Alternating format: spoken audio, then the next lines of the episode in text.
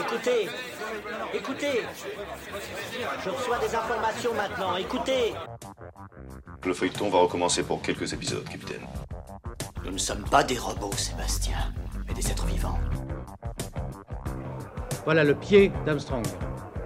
Au centre et en bas de votre écran. Et il marche maintenant.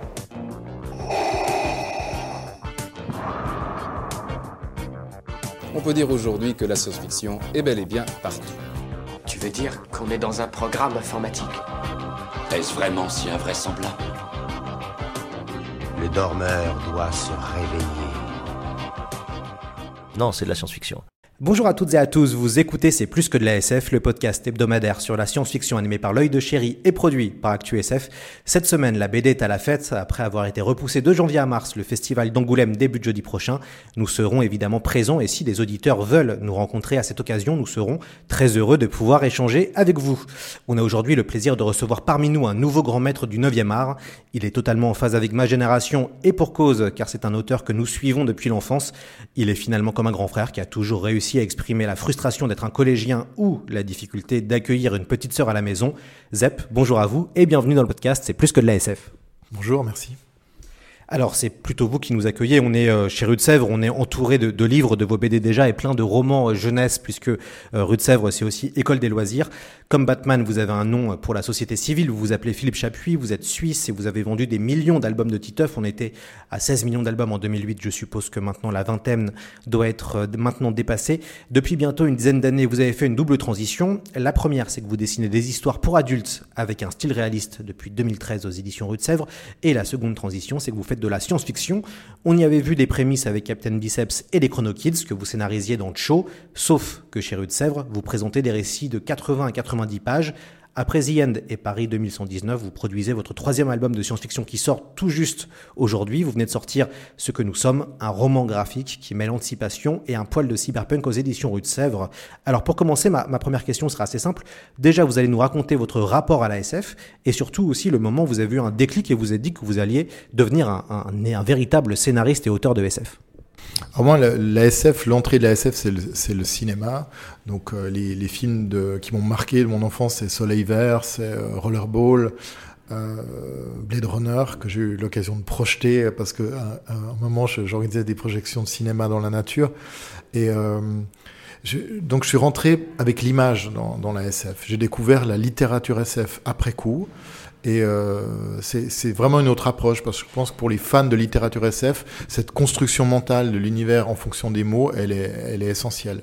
Moi, j'y suis venu par l'image d'abord et, euh, et, par les thématiques, évidemment. Et j'aime bien cette idée, euh, bah, dans les films que, j'ai cités, en fait, que, la SF est une espèce de lanceur de, signaux, en fait, dit voilà, on va prendre un scénario, voilà la société telle qu'elle existe aujourd'hui, on pourrait donner, ça pourrait donner ça dans. Moi, ça m'intéresse pas tellement en fait le, le euh, la SF dans 2000 ans. J'aime bien se dire tiens, qu'est-ce qui pourrait se passer après-demain en fait. Euh, il suffit de, de, de, pousser un peu les curseurs de ce qu'on vit aujourd'hui et puis d'ouvrir une hypothèse qui généralement effectivement est et un dérapage, euh, un dérapage humain. Et puis là, ça, ça, ça m'intéresse. En fait, j'aime bien être toujours euh, euh, autour de, de, quelques personnages. Je, même si dans Diane, on parle d'un cataclysme pour l'humanité entière, j'aime bien toujours être autour de quelques personnages et autour de raconter leurs sentiments, des choses assez, intimes, assez proches.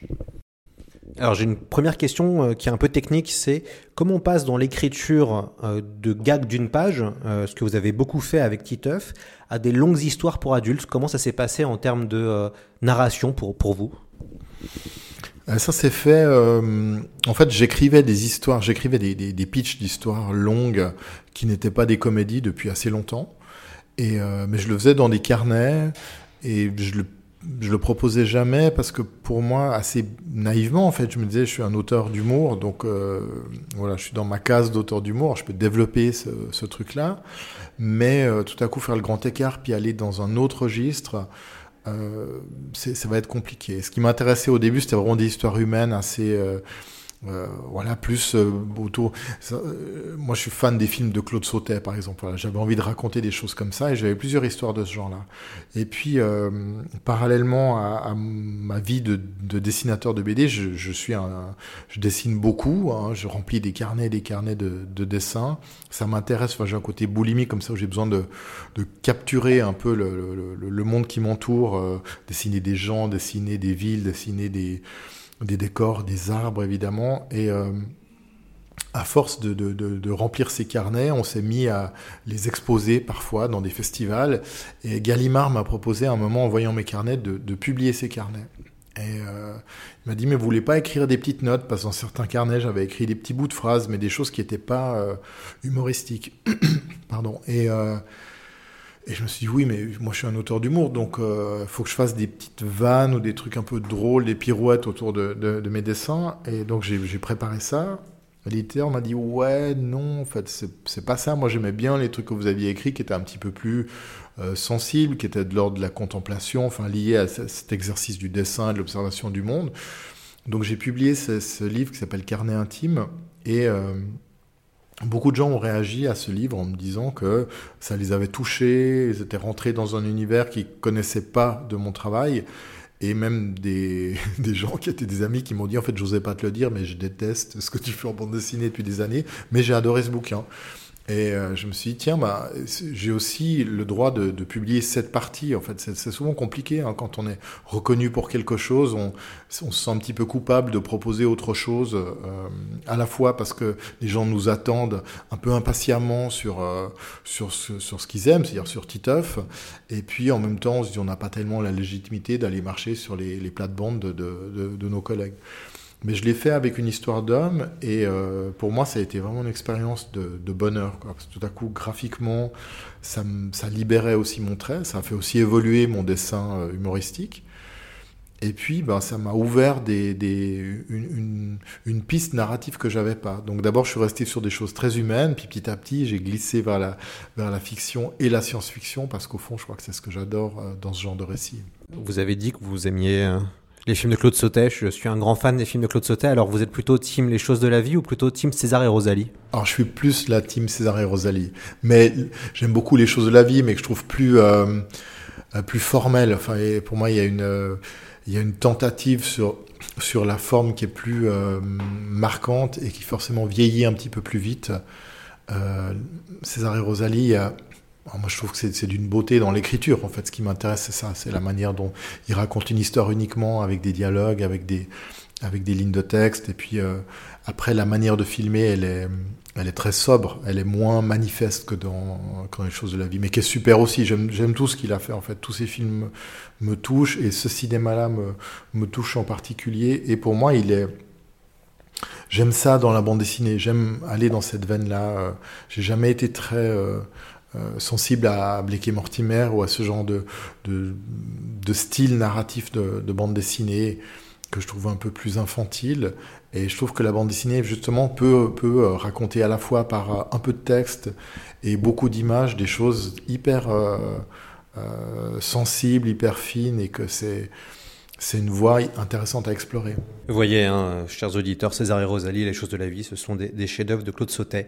Euh, les auditeurs ne le savent pas, mais, nous nous sommes déjà rencontrés en 2018 pour la sortie de The End, votre première tentative dans le genre de la science-fiction qui était euh, tout bonnement excellente. Et vous évoquiez la, la destruction de l'humanité par la nature tout en faisant une belle référence aux, aux Doors. Euh, cela vous a fait quel effet de vivre la pandémie, euh, Zep? Parce que quand même, dans dans The End, euh, c'était avant la pandémie, mais, mais on, a peut-être pu, vous avez, peut-être vous avez pu retrouver des choses quand vous avez vécu euh, les confinements et, autres. Alors moi, je dois vous avouer que la pandémie, ça n'a pas changé grand-chose à ma vie, je suis confiné depuis 30 ans, donc euh, je travaillais chez soi, euh, c'est- voilà, c'est mon quotidien. Ce qui a changé, c'est que mes enfants étaient à la maison. Moi, j'ai pas été tellement euh, euh, inquiet, enfin, pense, à, à imaginer que c'était la fin du monde qui nous arrivait. Voilà, c'était une pandémie et, il fallait faire avec. Euh, j'ai pas été, euh, enfin, euh, plein de gens ont effectivement cité Diane en me disant oui, c'était ah, quand même Diane, c'était prophétique parce que non, c'est pas prophétique. Pour moi, Diane, ça raconte autre chose. Ça raconte, euh, ça raconte que la nature, à un moment, euh, dans l'équation de la, planète, l'humain est l'élément en trop. Euh, et ça, pour moi, ça reste une actualité. Pour moi, ce que la pandémie disait de nous, c'est autre chose. C'est que, en fait, on est beaucoup plus fragile qu'on ne le pense. Et c'est intéressant de faire face à cette, à cette réalité. C'est que on a l'impression euh, que l'espèce humaine est, l'espèce qui est vraiment au sommet de la pyramide, et on se rend compte, euh, alors on se rend compte de plus en plus par plein de choses, mais en tout cas là, ça a permis à tout, le monde de se rendre compte, c'est qu'on est extrêmement fragile. En fait, on est une espèce euh, euh, qui s'est jamais enfin qui a pris un moment un virage il y a, peut-être euh, une dizaine de milliers d'années, de dire euh, bah, on, va décider que nous on vit à part. Donc on, va au lieu de vivre euh, dans la nature, on va se parquer dans des villes qu'on va fortifier et on va en, expurger la nature et on va vivre entre nous et le le truc est poussé à son paroxysme maintenant avec des endroits qui sont de plus en plus aseptisés. Et c'est vrai qu'au début de la pandémie, on a entendu des discours hallucinants où les gens voulaient presque désinfecter le monde. Enfin, il fallait que qu'on puisse vivre dans un endroit dont on avait euh, euh, supprimé toutes les bactéries, tous les éléments extérieurs, tous les euh, tous les pollens, et on voit qu'on est extrêmement fragile en fait. Plus on, avance dans cette idée de se séparer du reste du monde et de le considérer comme un, danger ou un prédateur pour nous, plus on devient fragile. Et euh, paradoxalement, on a une espèce d'illusion de puissance et d'humain augmenté par une technologie qu'on qu est très très peu à maîtriser. En fait, on a, on a peu de connaissances. En tout cas, moi, j'en ai aucune. J'ai pas de connaissances scientifiques. C'est-à-dire que je vis dans un monde que j'ai pas construit euh, de mes mains et que je serais incapable de reproduire si on me si on me met sur une île déserte, je ne sais pas faire du feu, je sais pas, je sais pas me repérer aux étoiles, je sais pas quoi manger pour ne pas mourir empoisonné. Enfin, plein de gestes qui ont été euh, acquis au fil des siècles et même des millénaires par l'humain. On les a tous perdus.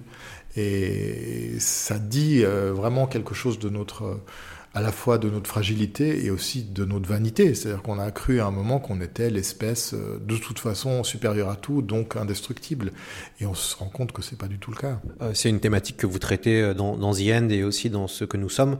On retrouve la question du retour à la Terre, euh, c'est-à-dire quitter nos sociétés urbaines souvent euh, ultra technologiques pour retrouver euh, le sens premier de la nature et vivre à la campagne. Euh, alors c'est un peu plus extrême dans vos albums quand même, mais est-ce que vous vous, sentez ce besoin de se reconnecter peut-être au vivant et à se reconnecter à, ces choses qu'on a qu'on qu perd avec euh, avec le temps? Je pense que c'est essentiel. Je pense qu'on a on a quelque chose à jouer forcément. On est une espèce extrêmement évoluée avec un cerveau très complexe qui est capable de faire des choses euh, hallucinantes. Et au fond, on a, on, a pris une direction à un moment qui arrive un petit peu au bout. Euh, cette idée que voilà, on va, on va faire de l'humain quelque chose de très mécanique, euh, que le sens de notre vie, c'est de travailler pour la collectivité. Et là, on arrive au bout de ça, parce que ce scénario, ben, aujourd'hui, on est en train de remplacer de plus en plus l'humain par la machine, parce qu'on se rend compte qu'elle qu travaille mieux que nous.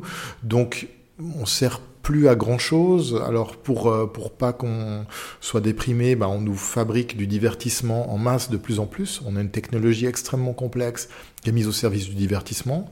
Et moi, je peux pas croire que l'humain, l'humain avec ce cerveau si génial, il a été créé pour passer sa journée à jouer à GTA. C'est pas possible. On a autre chose à jouer sur, sur Terre, dans, dans cette partition euh, terrestre, mais je sais pas quoi, donc je cherche euh, en tant qu'auteur de fiction et, et, et euh, euh, je me dis que c'est bien qu'on se pose la question parce qu'on arrive là, je pense que la prochaine génération, elle arrive au bout de ce scénario, il y aura plus de boulot, il y aura plus vraiment d'utilité euh, sociétale à notre existence. Donc on pourrait être complètement substitué par des machines, euh, le monde marcherait même mieux. On est, on est un peu le, le, le, le truc merdique dans l'équation parce qu'on est le truc qui coûte de l'argent et qui en rapporte pas. Donc dans, cette, dans ce système-là, euh, on se rend compte qu'on a, il faut trouver autre chose. Mais moi je suis persuadé que euh, dans la dans la partition générale, on a quelque chose à jouer qui est euh, qui est déjà on a besoin de s'inscrire dans le vivant effectivement, on a besoin de faire partie de ce monde et de plus s'en échapper, plus en avoir peur. Et je pense que l'idée de, de, de, de fuir dans le métaverse ça répond vraiment à ça, c'est-à-dire que on n'a pas trouvé ce sens et c'est extrêmement inquiétant. Donc on, va ailleurs. On va ailleurs dans un monde de divertissement pour pas faire face à ça, pour pas sombrer dans un état peut-être dépressif pour certaines personnes, mais il euh, n'y a pas de dépression chez les oiseaux, par exemple. Euh, chaque, vivant sur Terre est programmé pour faire quelque chose qui a une utilité à l'ensemble du vivant. Euh, chaque être vivant, chaque organisme vivant existe pour euh, améliorer un peu le monde. Sauf nous, en fait. nous, on est les seuls, on existe et on nous rabâche tout le temps que notre existence même est une, une déprédation de, la planète, qu'on abîme, euh, qu'on qu en détruit les ressources, qu'on qu en gaspille les ressources, qu'on n'a pas d'utilité. Donc euh, c'est assez déprimant en fait comme constat. Et là, je pense qu'on va arriver gentiment à, à saturation de ce discours-là et de dire ok mais alors quoi qu'est-ce que enfin il y a déjà plein de gens qui, qui cherchent et qui réfléchissent mais euh, c'est quoi notre utilité? Si notre utilité c'est juste de pas trop abîmer de préserver la nature c'est un peu c'est maigre comme postulat.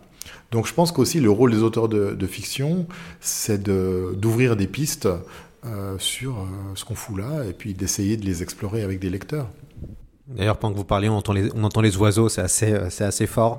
Euh, ce qui est intéressant qu'on lit, c'est toute la problématique que vous posez, que vous venez de poser. Ça veut dire que quand on lit votre album, on a, on, commence avec Constant, qui est, qui est notre jeune héros de l'aventure, euh, et qui est finalement un qui est plutôt spectateur de sa vie et non acteur. Et ça fait penser un peu au meilleur des mondes. Euh, si on, revient vers un grand récit de SF euh, avec le Soma, sauf que euh, dans votre côté, vous avez votre concept science-fictif et vous, vous, allez nous l'expliquer, et, celui du cerveau d'un cerveau numérique no, no, nommé Data Brain. Et je vais vous laisser présenter cette révolution pour le cerveau. Alors le point de départ, c'est un c'est un, un, projet scientifique qui est actuel, qui s'appelle Human Brain Project, qui est un projet pharaonique parce qu'il représente un des plus gros budgets scientifiques de ces, dernières années. Et c'est une équipe de chercheurs du monde entier qui travaillent sur, euh, qui vont travailler pendant une dizaine d'années. C'est censé être terminé en 2024 et qui vont numériser un cerveau humain.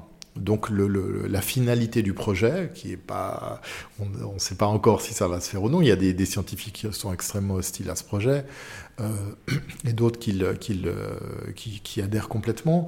C'est de, faire une réplique une réplique numérique complète, un ordinateur géant qui représentait, qui, va représenter toutes les connexions euh, neuronales d'un cerveau, qui permettra euh, à la fois de comprendre notre conscient, notre inconscient, nos, sensations, euh, notre motricité à des fins médicales, mais aussi le budget est tel qu'on imagine bien que ça, dépasse ça. C'est un projet qui a qui fascinait énormément d'organismes euh, d'État et de fondations privées, puisqu'il a, je crois qu'ils ont reçu un milliard de dollars de budget, ce qui est assez euh, unique dans, dans, des crédits scientifiques. Et euh, en, m'intéressant à ça, j'ai collecté plein d'informations là-dessus. J'ai eu la chance de rencontrer Pierre Magistretti, qui est un des scientifiques qui a été en charge de ce projet. Et je lui ai posé plein de questions, j'ai avancé avec mon scénario un petit peu en, avançant des hypothèses, parce que je trouve toujours bien que, que la SF soit, euh, euh, soit quand même un peu plus S que F, c'est-à-dire qu'il faut qu'on on ait... Alors après, c'est pas un ouvrage scientifique du tout, c'est une fable, mais il faut qu'elle soit ancrée dans quelque chose qui soit... qu'on puisse comprendre, qu'on puisse imaginer, c'est possible. Et donc ça va être possible, on va avoir des... des euh, on va avoir un cerveau numérique et on peut tout à fait imaginer qu'un cerveau numérique, euh, on pourrait s'y connecter. Et donc on aurait comme un deuxième cerveau qui serait la réplique d'une autre, mais au lieu euh, de, le nourrir par l'apprentissage, on pourrait télécharger toutes sortes de choses. Donc on pourrait imaginer qu'au lieu de passer des années pénibles à l'école à apprendre l'anglais ou l'allemand, on télécharge toutes les langues actuelles et même les langues passées en quelques secondes qu'on télécharge toutes les connaissances euh, actuelles, historiques, scientifiques, géographiques, qu'on puisse s'orienter, enfin qu'on qu ait toutes les fonctionnalités à la fois d'un ordinateur ultra puissant, mais connecté à notre cerveau. Et, euh, et ça, c'est un, une science-fiction qui n'est pas, euh, c'est pas de l'anticipation énorme. Alors, le, le principal écueil de ça aujourd'hui, c'est l'énergie. C'est que notre cerveau, à nous, il fonctionne avec notre énergie, l'énergie de notre corps mais ce, human brain euh, numérique, il va fonctionner avec l'énergie électrique d'une ville. Donc on va pas pouvoir en avoir beaucoup. Alors on peut imaginer que dans les décennies ou siècles à venir, on va trouver de nouvelles sources d'énergie. Mais dans mon, dans mon histoire, en fait, cette énergie, elle est réservée à une élite de la population qui vit dans des villes avec tout le confort technologique et où euh, les, les, gens ont tous un cerveau euh, numérique auquel ils sont connectés. Et donc, ils connaissent tout, ils parlent toutes les langues, ils, sont, euh, ils peuvent vivre toutes les expériences sensorielles possibles, c'est-à-dire euh, se connecter, euh, mourir, vivre dans le corps de quelqu'un d'autre, expérimenter tous les plaisirs et toutes les douleurs possibles sans que, sans que ce soit une expérience impactante pour leur corps. Et euh, ce qui n'a pas changé par contre, c'est que dans l'avenir, ben, la criminalité existe toujours.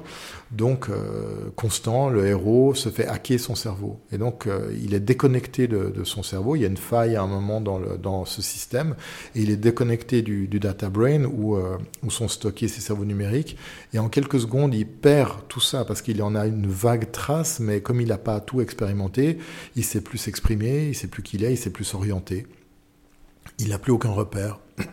Il sait pas comment se nourrir, il sait pas comment euh, se comporter, et il se retrouve donc expulsé de cette ville parce qu'il sait même pas où est sa place chez les, les gens qu'on appelle les gens de la forêt, qui eux sont le reste de l'humanité, qui eux doivent se débrouiller avec ce qui reste, c'est-à-dire qu'il n'y a plus d'énergie électrique pour eux, ils vivent dans la forêt, ils se débrouillent avec des gestes premiers.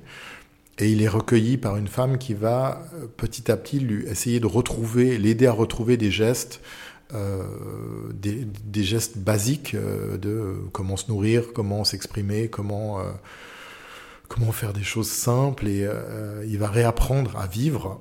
Et donc, il va réapprendre ce que c'est que d'être humain, d'où le titre, ce que nous sommes. En fait, il va apprendre les basiques qui font de lui humain. Et petit à petit, il va retrouver euh, des traces d'expérience. Parce que tout ce qu'on a vécu laisse une trace dans, nos, dans notre cerveau.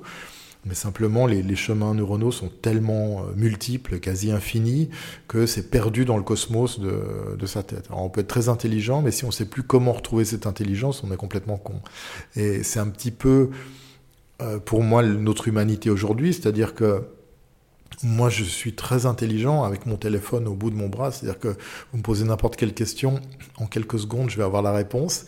Mais si j'ai plus ça, euh, bah, je suis devenu, je pense, moins intelligent qu'il y a 20 ans parce que j'ai perdu une faculté de, de, de, stocker de la mémoire. Je, je connais plus, pour prendre des trucs triviaux, mais euh, je connais plus, par exemple, les numéros de téléphone de mes amis, leurs adresses. Euh, euh, je connais plus, je vais pas mémoriser ces choses-là, ça n'a pas de sens puisque c'est là sur mon téléphone. Donc mon cerveau a cessé de, de stocker ces informations sur des choses, euh, même par exemple les films que j'ai adorés.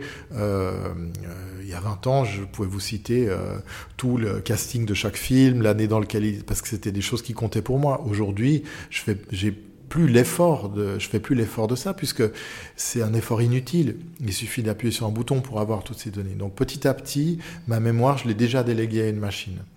Et on est dans ce, mouvement-là où on est en train de déléguer de plus en plus de nos, fonctions humaines à, euh, à, nos téléphones et à nos ordinateurs. Donc on se fragilise énormément. Et, et euh, si on nous déconnecte, eh ben effectivement, euh, qu'est-ce qui nous reste? De quoi on parle? Comment on va s'en sortir? Et c'est le cas là de Constant qui va devoir réapprendre. Même son nom, il l'a oublié, il sait plus qui il est. Le, euh, le piratage du cerveau et la question de discerner le réel font écho au genre du cyberpunk, mais aussi à des œuvres de Philip K. Dick. Alors, est-ce que le, le, genre du cyberpunk et K. Dick, ça, ça vous parle? Alors cyberpunk, je peux pas dire que c'est un genre qui me dans lequel je me reconnais forcément, mais K. Dick, oui, c'est quelqu'un que j'ai lu euh, et qui euh, qui m'a influencé. Je, enfin, pour moi, il est exactement ce que doit être un auteur de science-fiction, c'est-à-dire il, a lancé des, pistes scénaristiques sur ce que pourrait être notre futur.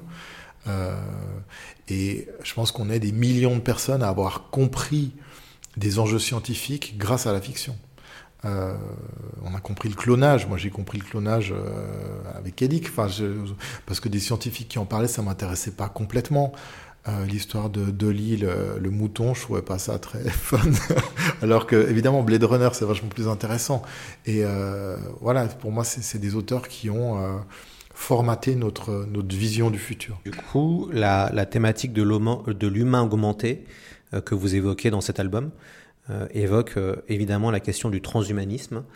Qu'est-ce que vous en pensez, Zeb? Vous êtes pour, vous êtes contre? Vous avez un, un avis sur le transhumanisme qui est ardemment souhaité par des gens très riches aux États-Unis, notamment la Silicon Valley, qui dépensent beaucoup d'argent pour pouvoir réfléchir à, faire augmenter la vie et aussi l'homme finalement Je pense que c'est un, c'est une chimère, c'est quelque chose qui est absurde. C'est-à-dire que on, on est humain, avec un, on est programmé pour une certaine vie qu'on n'a pas complètement comprise, qu'on n'a pas vraiment explorée.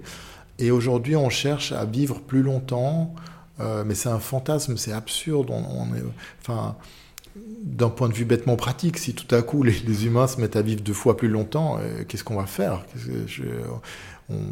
On, va, alors ça veut dire qu'il nous faut, nous fabriquer du divertissement à plus finir pour qu'on pour qu'on ait un qu'on ait un sens à être là. Mais être là pourquoi? Être, juste être là pour être là, c'est idiot. Pour moi, c'est vraiment un aveu d'échec par rapport à, à, ce, schéma social dans lequel on s'est engagé. Donc il faut qu'on trouve autre chose, mais je pense qu'on a quelque chose qui peut nous rendre beaucoup plus heureux que de vivre vieux. On peut, vivre avec un, sens, avec une place. Euh, plus définie sur notre planète. Je pense que ce qui rend malheureux les gens, bah, aujourd'hui, des gens qui ont travaillé toute leur vie, qu'on licencie comme des merdes en leur disant, mais en fait, vous servez plus à rien, c'est atroce. Euh, là, on est dans un constat d'échec. Si on leur dit, vous servez plus à rien, mais on va vous greffer des prothèses et vous pourrez vivre 30 ans de plus. Et alors, c'est pas du tout le, c'est pas l'enjeu. Non, moi je crois pas. Je, euh, mais je trouve ça, en tant qu'auteur de fiction, fascinant, parce qu'évidemment, j'ai envie d'aller voir, j'ai envie de comprendre, et, je trouve ça irrésistible. En plus, c'est dans notre nature humaine d'aller, d'être curieux et d'aller de l'avant. Donc si on nous dit, il y a ce truc qui existe, on aura envie d'essayer, bien sûr. Même si on sait que c'est de la connerie, on a envie d'essayer. Euh, mais je pense que cette, ce transhumanisme, en fait, il est... Euh, alors, pour certaines choses euh, formidables. Par exemple, quand on arrive maintenant à créer des prothèses qu'on peut commander avec un implant crânien et qu'on peut permettre à des gens qui avaient perdu un, bras ou une jambe d'avoir une vie euh, qui, est presque comme celle qu'ils avaient avant leur accident, c'est formidable. On a envie d'applaudir, évidemment. Mais, euh, mais si c'est juste des milliardaires qui vont vivre encore plus longtemps, euh, sur leur, transat au bord d'une piscine, ils vont se faire chier. En fait, je, ne crois pas que ce soit du tout intéressant. Cette, euh, ce chemin-là, à mon avis, il est, c'est un aveu de l'absurdité de, de, de, ce qu'on est en train de vivre. Mais évidemment, pour un auteur de fiction, c'est un aveu génial. Et puis, on a envie de voir jusqu'où jusqu'où cette folie va aller.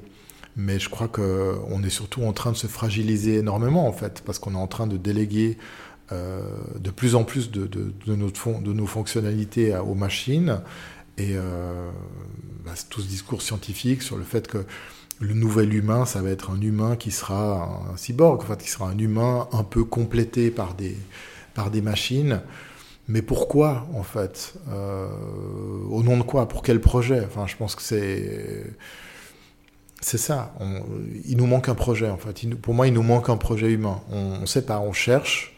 Et euh, dans, dans The End, j'avais eu la chance de travailler avec euh, le professeur Francis Allais, qui est un grand botaniste qui, qui, vit avec les arbres depuis 60 euh, ans et qui, c'est sa famille, quoi. Il, il, a compris énormément de choses sur, sur le vivant.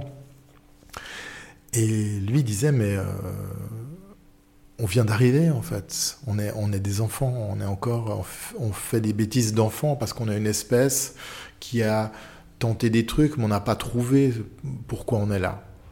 Euh, et moi, je lui disais, mais en fait, on est. Euh, la nature est bienveillante parce qu'elle elle nous considère, ça moi je suis plutôt d'un naturel optimiste, elle, elle, nous considère avec bienveillance puisqu'elle nous, même si on fait des conneries en gros et qu'on participe pas du tout à l'équilibre général, mais au contraire on précipite un déséquilibre euh, planétaire, elle continue à nous protéger. Il faut savoir qu'on existe parce que, parce que la nature nous fournit de l'oxygène, nous fournit tout ce dont on a besoin pour vivre. C'est pas la Silicon Valley qui nous fait vivre, et euh, ni les Gafa.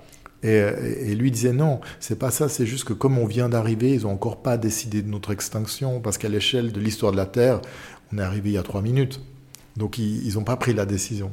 Voilà. Donc c'est un peu deux, euh, deux, visions qui peuvent s'affronter. Moi je, moi je crois qu'on a quelque chose à jouer, mais quoi, euh, ça reste euh, mystérieux, mais certainement pas être des, des, gens affalés sur des sofas qui vivent 150 ans et qui jouent euh, et qui sont dans un métaverse. Je pense que c'est ça, c'est rigolo. C'est une partie de, du divertissement auquel on a droit.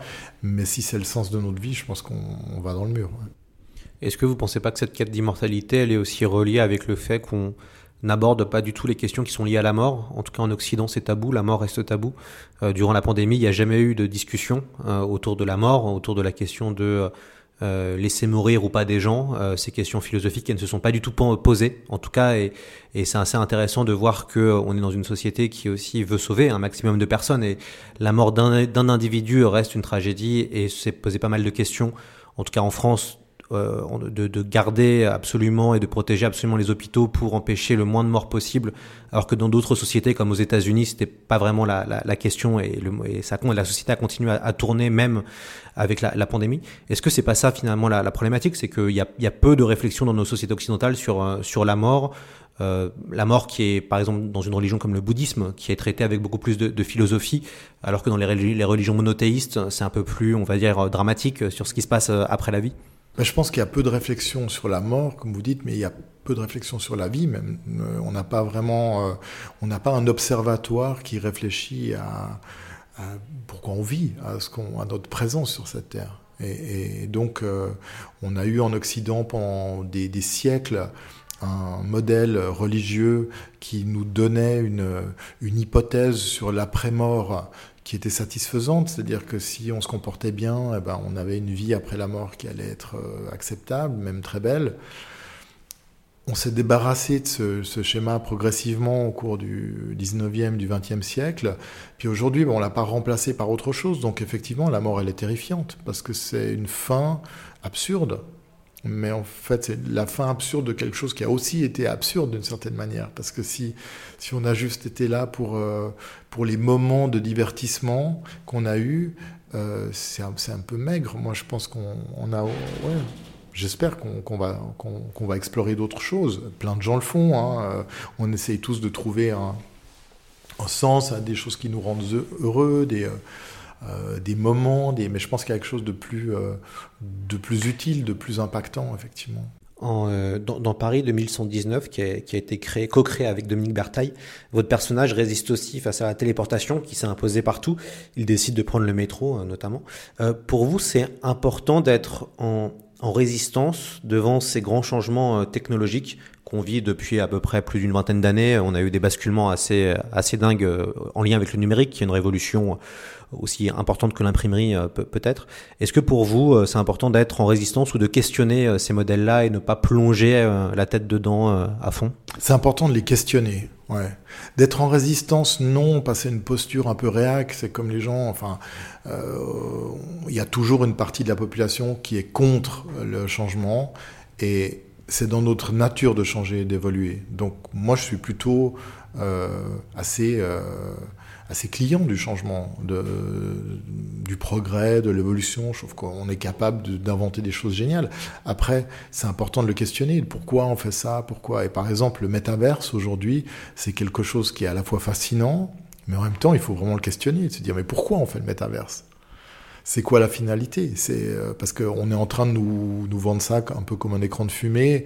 Et euh, bon, évidemment, le, ceux qui le font, ils le font pour une raison très très claire. C'est une raison financière, mais euh, ça va être un, une, une, planète d'opportunités financières supplémentaires. Donc c'est génial pour eux. Mais pour nous, c'est quoi l'intérêt en fait? Qu'est-ce qu'on est en train de dire euh, Si on doit vivre dans un monde euh, qui est un monde virtuel et qu'on va nous organiser une vie pour qu'on puisse quasiment passer notre vie dans un monde virtuel génial. Euh, ça veut dire que celui-là, il n'existe plus. Pourquoi? Enfin, je trouve que là, il y a énormément de questions éthiques qui sont, qui sont à, à creuser. Donc, c'est bien de les questionner. Et je pense que ouais, ça, c'est le job de la fiction. Euh, vous évoquez une nouvelle fois la question écologique hein, dans votre récit, avec, vous l'avez très bien dit, une énergie qui est réservée euh, aux riches. Que pensez-vous des, défis que nous allons devoir euh, affronter sur l'environnement euh, En tout cas, on en est qu'au qu début du 21e siècle, mais c'est déjà pas mal. Est-ce que euh, vous avez quel avis sur tout ce qui est en train de se passer, les, rapports du GIEC qui tombent dans l'indifférence, même si on a, on a l'impression que quand même ces questions-là, elles touchent de plus en plus le, grand public. Vous, vous pensez quoi sur ces défis qui nous attendent? Bah, Évidemment, ça me, ça me terrifie et... et je, je, réalise chaque fois à quel point on est, euh, on est une espèce qui a envie d'aller de l'avant. Donc chaque fois qu'on nous dit quelque chose qui est de l'ordre de, il faudrait qu'on revienne en arrière par rapport à notre manière de consommer, on veut pas entendre ça. On veut pas. On, on, ça nous intéresse pas. C'est hyper facile de noyer un discours comme ça. Et le rapport du GIEC, c'est euh, pour moi, c'est ce qui a été dit de plus impactant, c'est peut-être 50 dernières années. C'est hallucinant. On entend quelque chose qui est... Euh, on est en train de nous dire qu'on va vers la fin de notre espèce. Et on s'en fout, en fait. Les médias le relayent pas, enfin, le relayent, mais font le minimum. Il n'y a pas... Je sais pas, on devrait tout à coup réformer tout. Euh, la télévision, parler de ça, enfin financer de, de, des films qui parlent de ça, tout à coup vraiment ouvrir un débat, une réflexion, mais pas quelque chose juste d'anxiogène de donner des chiffres aux infos en disant voilà on va tous crever et maintenant les résultats du, de Roland Garros, c'est une comédie en fait. On est en train là on se dit mais c'est un gag et une comédie dont je, suis aussi un acteur parce que je suis la même chose, c'est-à-dire que j'entends le résultat du GIEC, je vais, aller lire le j'ai lu un bout du rapport mais j'ai même pas tout lu. Et en même temps, le soir, je suis hyper content d'aller au cinéma voir autre chose. Parce que j'ai pas envie de penser qu'à ça. Et, euh, on n'a pas envie d'être dans un climat d'anxiété tout le temps. On a envie d'aller de l'avant. Donc, euh, je pense qu'on a besoin d'avoir euh, euh, des solutions, des pistes qui sont des pistes de changement. Et euh, on est un peu là, bêtement, à attendre qu'elles arrivent d'ailleurs. Alors que, voilà, je pense que c'est à chacun de de chercher des, choses simples, des choses dans, notre quotidien, euh, voilà, euh, bouffer moins de viande, trier ses déchets, euh, et petit à petit réfléchir à pourquoi on a certaines habitudes et pourquoi ces habitudes nous semblent être extrêmement difficiles à bouger, alors que peut-être qu'elles ne le sont pas, mais pas envisager ces, ces, réformes comme une punition, mais comme la tentative de quelque chose de nouveau. Et là, peut-être qu'on... Parce que quand il s'agit de faire quelque chose de nouveau, on est hyper fort. On, y va à fond. Mais quand le discours il est, euh, il a un relan un peu passéiste, dire ben voilà, aujourd'hui on a fait ça, faudrait qu'on revienne à une manière différente, à une manière de se comporter qui était plus euh, plus sobre, euh, moins énergivore. Ça, c'est vraiment un discours qui, je pense qu'on n'arrivera pas à faire passer. Alors, je vais ouvrir votre, votre album qui est, qui est devant moi et je vais vous interroger sur les trois premières, les trois premières planches. Euh, vous, vous, vous, ouvrez votre, votre récit avec euh, vraiment trois magnifiques planches avec Constant sous l'eau qui rencontre une baleine bleue. Euh, pourquoi vous avez décidé de commencer euh, ainsi? J'avais envie de, de, justement de montrer cette euh, cette vie, euh, c'est une sorte de métaverse en fait. Lui vit, mais de manière aussi sensorielle. Donc il a la possibilité de, vivre, mais de ressentir le goût, la chaleur, tout, tout son cerveau pour lui fournir euh, toutes les sensations d'un monde virtuel. Donc il commence, il est sous l'eau, il nage avec une baleine bleue et c'est quelque chose pour moi qui est de l'ordre, c'est un fantasme quoi. Je pense que tous les tout humain, l'idée d'être sous l'eau, de pouvoir euh, nager en n'ayant pas de problème de respiration et de rester euh, à côtoyer une baleine qui est le, voilà l'animal le, plus grand, il y a quelque chose de d'être relié à cet animal, c'est ça doit être une sensation complètement euh, euh, transcendante quoi. Tout à coup, on devient un humain beaucoup plus beaucoup plus grand et beaucoup plus fort. Et après, il est là et il se fait attaquer par un requin, il se fait dévorer par un requin. Et ça aussi, c'est quelque chose qui fait partie du fantasme. C'est-à-dire, euh, on est beaucoup à avoir peur des requins. Quand on est dans l'eau, on est dans un élément qu'on contrôle plus. L'idée qu'on peut être attaqué par euh, quelqu'un qui va vous dévorer. Et lui, il peut vivre ça. Il peut vivre le truc jusqu'au bout. Il peut se faire dépecer, ressentir ce que c'est. Et après, il sort de ça et il n'a pas de, il a pas de séquelles. Mais il a juste vécu l'expérience. Donc c'est quelque chose, moi si on me donnait la possibilité de le faire, j'aurais évidemment envie d'essayer. Donc c'est là où je vous dis, on peut avoir un, discours sur euh, euh, condamner ce... ce euh, enfin, je condamne pas, mais je veux dire d'être très dubitatif quant à, à, cette fuite dans le métaverse, mais en même temps, si elle était aussi développée qu'elle l'est dans, dans mon livre, évidemment c'est irrésistible, on a envie d'essayer. Ouais. Ce qui est assez sympa, c'est que la première planche de votre, enfin la première case de votre album correspond à la couverture. Mmh. Euh, pourquoi ce, ce, choix qui est assez original euh, en fait et en même temps qui est logique, qui se tient euh, totalement? Alors bon, la couverture pour moi c'est une, toujours une aventure parce que je fais, je crois que j'ai fait 60 projets de couverture sur cet album, donc vous voyez c'est pas, c'est toujours très très long et donc je suis pas arrivé en disant voilà je vais faire la première case, mais c'était qu'est-ce que je vais, il faut à la fois que ce soit une image impactante, un peu comme une affiche de film, et puis en même temps, on va déjà dire quelque chose du récit. Donc, est-ce qu'il fallait parler du futur? Est-ce qu'il faut que la couverture évoque le, euh, soit une couverture de science-fiction? C'est-à-dire tout à coup, on voit quelque chose de futuriste, une ville du futur. Euh, pour moi, le propos, il n'est pas tellement sur la ville du futur, il est sur l'humain du futur. Donc, euh, j'avais envie d'être sur le personnage. Je savais que j'avais envie d'être dans un gros plan où on était avec lui. Et puis j'aimais bien cette idée de, son visage sous l'eau qui est là, euh, on ne sait pas s'il se noie, on ne sait pas s'il dort. Et en fait, c'est là, il se réveille sous l'eau et l'histoire commence comme ça. Une question sur la couleur ou les couleurs dans votre album qui apparaissent plutôt par monochrome séquentiel. Euh, il y avait déjà, hein, c'était déjà le cas aussi dans vos précédents albums. Euh, pourquoi ce, ce choix euh, de, ce, ce, choix de DA C'est vraiment un choix narratif en fait. C'est un choix euh, séquentiel, comme vous l'avez dit. C'est que euh, dans la bande dessinée, on a des espèces de petits rites euh, séquentiels, c'est-à-dire que quand on passe d'une séquence à une autre, contrairement au cinéma où on peut le figurer par, euh, on change d'ambiance musicale, euh, ben nous on met le lendemain, pendant ce temps, euh, une heure plus tard, au même moment, euh, chez machin. Et moi je trouve que ces, ces petits récitatifs, ces petits cartouches euh, qui sont utilisés en abondance et parfois en surabondance, par exemple dans, dans Blake et Mortimer, pour moi, ils me sortent du récit. Je j'aime pas ce genre de truc. Tout à coup, je dis ah oui, c'est vrai, c'est une histoire. Alors qu'autrement, j'ai envie de croire que je suis dans cette histoire et que, je la vis. Et donc, euh, pour moi, c'est un petit artifice. J'utilise la couleur un peu comme euh, on utilise la musique dans un film. Et le changement de couleur, c'est un changement d'ambiance musicale et colorée. Donc, on, on explique qu'il y a eu une petite ellipse de temps entre la scène d'avant et la scène d'après et qu'on change d'endroit. Et c'est un artifice qu'on a en bande dessinée, sachant que je m'adresse à des lecteurs qui sont, euh, je pense, qui qui sont pas des enfants. Euh, donc, j'ai pas tellement besoin de leur dire que le ciel est bleu, que l'herbe est verte, ils le savent. Donc, on, je peux être dans une couleur plus, euh, plus impressionniste et être plus sur l'ambiance que sur le, le réalisme. Euh, ce, que, ce que je trouve intéressant en vous lisant, c'est qu'on retrouve, et à travers tous vos albums chez Rue de Sèvres, hein, une certaine mélancolie euh, à travers vos, récits, à travers vos personnages. Euh, je pense surtout aussi à une histoire d'homme euh, ou un bruit étrange est beau. Est-ce que vous êtes d'un naturel mélancolique, Zep? Oui, je pense, ouais. Je pense qu'il y a aussi cette mélancolie dans Titoff aussi. J'aime cette, ouais, ces, ces, moments mélancoliques. Cette, pour moi, c'est très lié au dessin aussi. C'est que il y a une forme de mélancolie dans le dessin en général. On est là, on est tout le monde bouge et nous on est assis euh, et on est en train de dessiner un truc, d'observer quelque chose et tout à coup d'être à la fois contemplatif ou de, poser un regard sur le monde sans, bouger en fait. On, on, est là, on regarde le train qui passe, mais on n'est pas dedans. Et c'est quelque chose que j'ai souvent ressenti quand j'étais enfant, sans pouvoir vraiment mettre des mots dessus, mais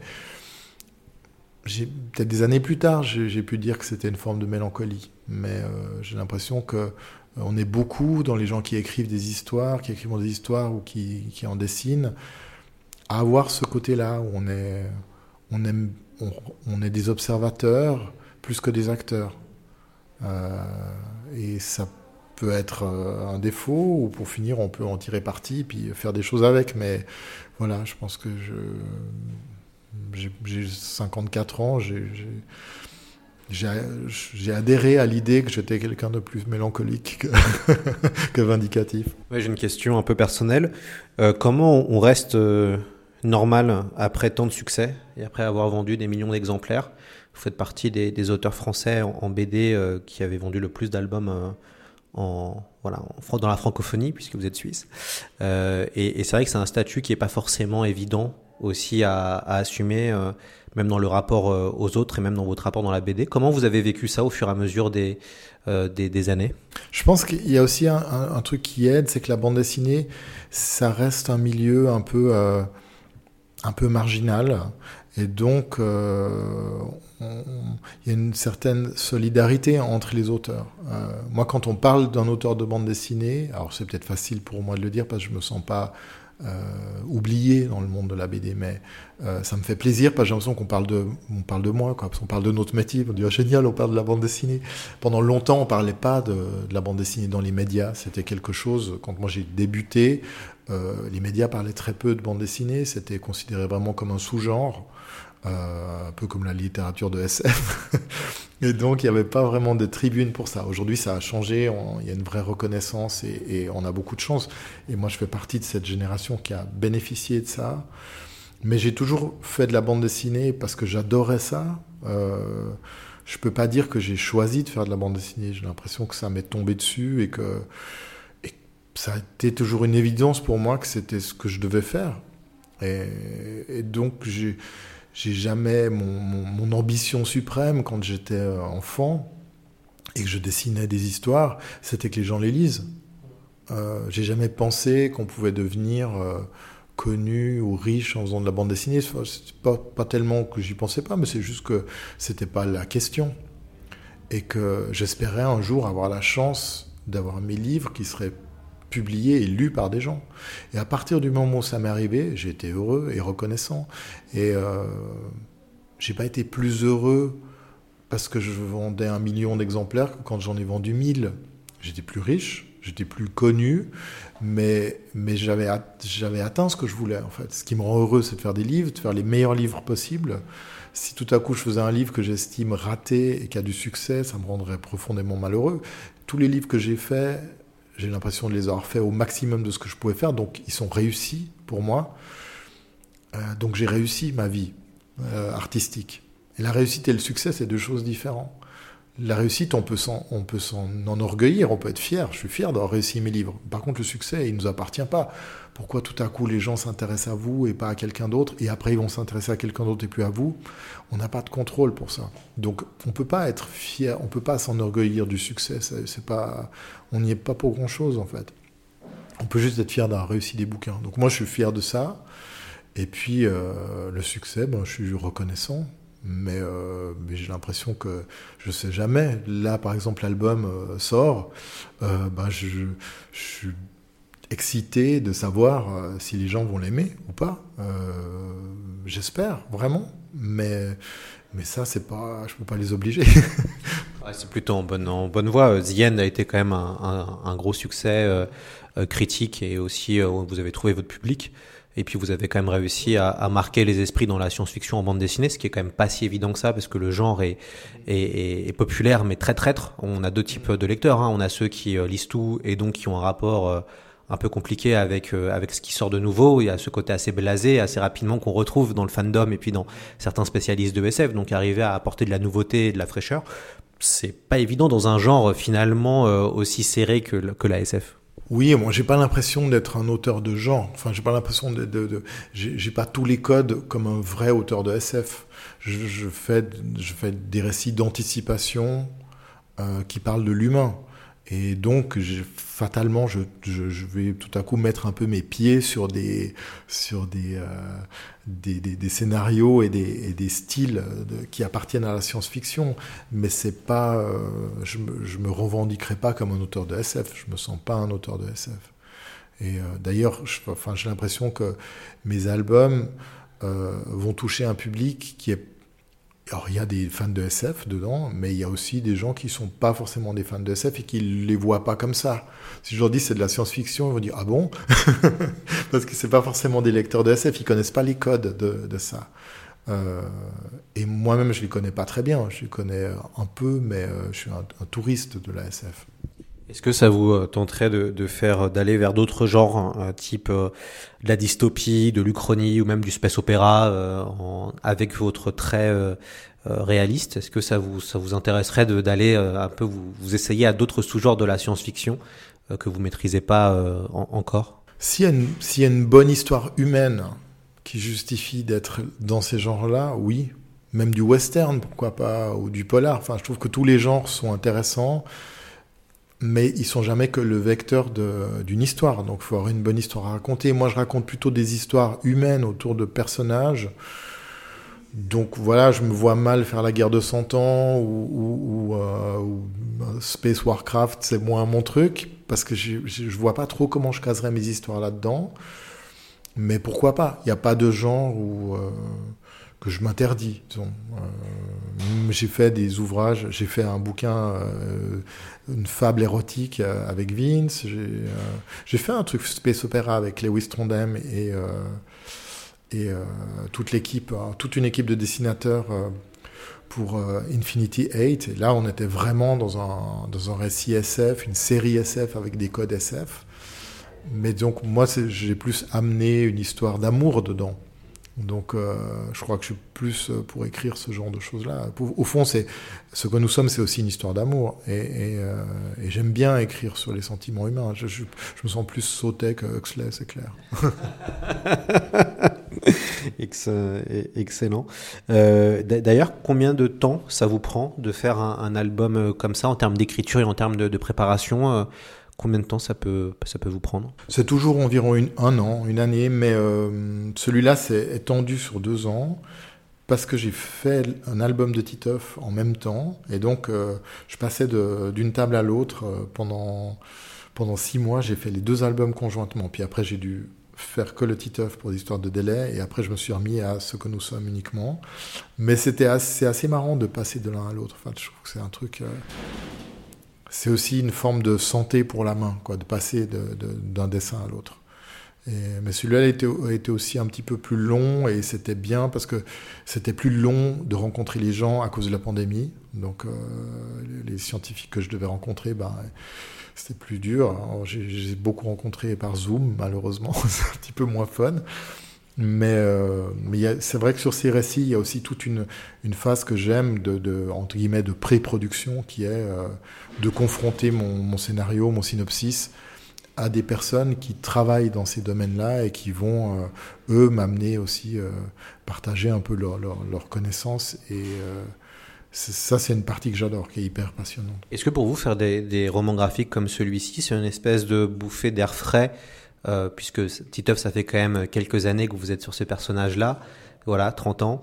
Euh, alors des fois certains auteurs ont un rapport amour-haine avec leur personnage. Hein. C'est pas toujours évident de, de, de garder le, le, même amour qu'on a pour le pour la même série depuis des années qu'on qu suit. Est-ce que pour vous c'est des moments de un peu de bouffée d'air frais de sortir de, de Titeuf ou vous voyez pas forcément les choses comme ça? Non, en fait, c'est aussi une bouffée d'air frais de sortir de ce que nous sommes. Vous voyez, c'est quand, quand on, moi je suis sur un album, je sens que j'ai un, niveau de patience qui est limité.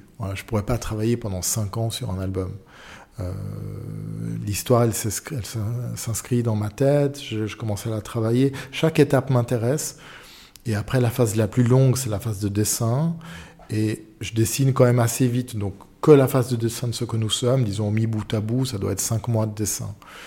Et pour moi, c'est bien, ça, ça va. Mais je pourrais pas dessiner un album de 300 pages, par exemple, même si sur le concept, j'adore l'idée, mais je pourrais pas parce que je, vais me lasser en termes graphiques. Et j'ai besoin de... Euh, je me réjouis de retourner à un dessin plus euh, caricatural, comme celui de Titeuf ou de mes albums Happy, parce que c'est euh, c'est aussi un dessin que j'adore. Je peux pas dire qu'il y a un dessin que j'aime et un qui est un dessin qui me contraint et un qui est plus vacances. Ce qui est, euh, euh, agréable, c'est de passer de l'un à l'autre. Et le geste est différent, le format est différent, la technique est différente. Ça, je dessine au crayon sur des très grandes feuilles, alors que Titeuf, c'est du feutre sur des petites feuilles. Euh, et cette variété de gestes, elle fait que, ben, mais même en termes physiques, quoi, il y a quelque chose de plus sain. Je me retrouve pas avec des, des mal partout. Enfin, ce qui est un peu le problème du dessinateur, hein, parce qu'on reproduit des centaines et des milliers de fois des dessins euh, avec le, un geste assez semblable. Et euh, bah forcément, on voit qu'on commence à choper de, de l'arthrose, mal au bras, mal au coude. Tous les dessinateurs qui dessinent maintenant en, numérique sur Cintiq, c'est un geste extrêmement contraignant parce que vous pouvez pas vous appuyer toute votre poids sur votre Cintiq, sinon vous l'abîmez. Donc ils ont des, des problèmes de dos, d'épaule. Euh, et le fait de varier les gestes fait que je pense on peut garder une espèce de, de santé du dessin. Voilà, c'était ma, ma minute, ma minute santé. J'aime bien poser cette question-là à des auteurs si, euh, et des dessinateurs. Si vous aviez la, la possibilité d'adapter un roman de science-fiction, quel serait ce, ce roman, euh, Zep? Ah, c'est une bonne question. Euh...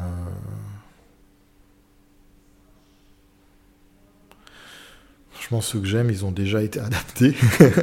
Donc, euh, je pense que ce serait plus, euh, j'irais plus chercher chez des nouveaux auteurs de science-fiction qui, euh, qui inscrivent justement des histoires dans le, avec une perspective plus de, de, reconnexion à, la nature. Mais j'ai un côté très. Je crois pas que j'ai jamais dessiné le scénario de quelqu'un d'autre.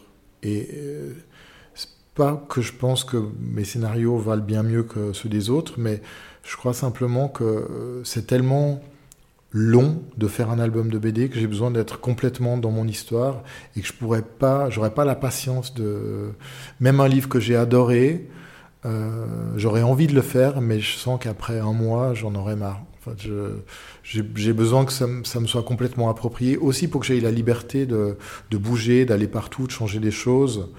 Euh, sans rendre de compte à personne, qu'à mon éditrice quand même avec qui je travaille, mais, mais quand on adapte quelque chose, quand même, on, travaille euh, avec, on travaille un peu avec le sacré, quoi. On peut pas, on peut pas tout faire. Vous imaginerais bien faire une variation euh, humoristique de 1984 ou d'un classique comme ça. Je pense que ce serait rigolo vu que ça se fait finalement assez peu, mais comme ce qui avait fait un peu Ferry avec De Gaulle à la plage, quoi. Quelque chose où voilà, on démystifie quelqu'un de sacré entre guillemets dans un, un formidable album comique. Euh, ça, j'imagine. je vous imaginerais bien faire des choses comme ça. Ok, je garde l'idée. En plus, les droits sont tombés pour 1984, donc du coup, c'est bon, pas la peine de payer un, estate. C'est bien, c'est un plus, effectivement. Eh bien, écoutez, merci beaucoup Zeb, c'est un, plaisir de vous avoir. Évidemment, on recommande la lecture aux auditeurs euh, de vos BD euh, qui sont disponibles aux éditions Rue de Sèvres, Ce que nous sommes qui vient tout juste de sortir. On aime aussi beaucoup The End qu'on recommande, donc vraiment, si vous ne connaissez pas encore la partie essai CF2EP, allez en librairie et achetez ces deux albums. Euh, vous serez content. Et puis je crois que Zep, vous êtes en Angoulême. Où est-ce qu'on va pouvoir euh, faire dédicacer euh, vos albums? À quel moment? Alors j'y ferai un court passage samedi après-midi au stand rue de Sèvres et il y aura aussi une, rencontre masterclass autour justement des albums réalistes de, de toute cette collection chez rue de Sèvres. Euh, masterclass réaliste, tu aurais pu dire masterclass SF, non je fais de la provocation là. Allez, masterclass SF. Merci beaucoup Zep. Merci.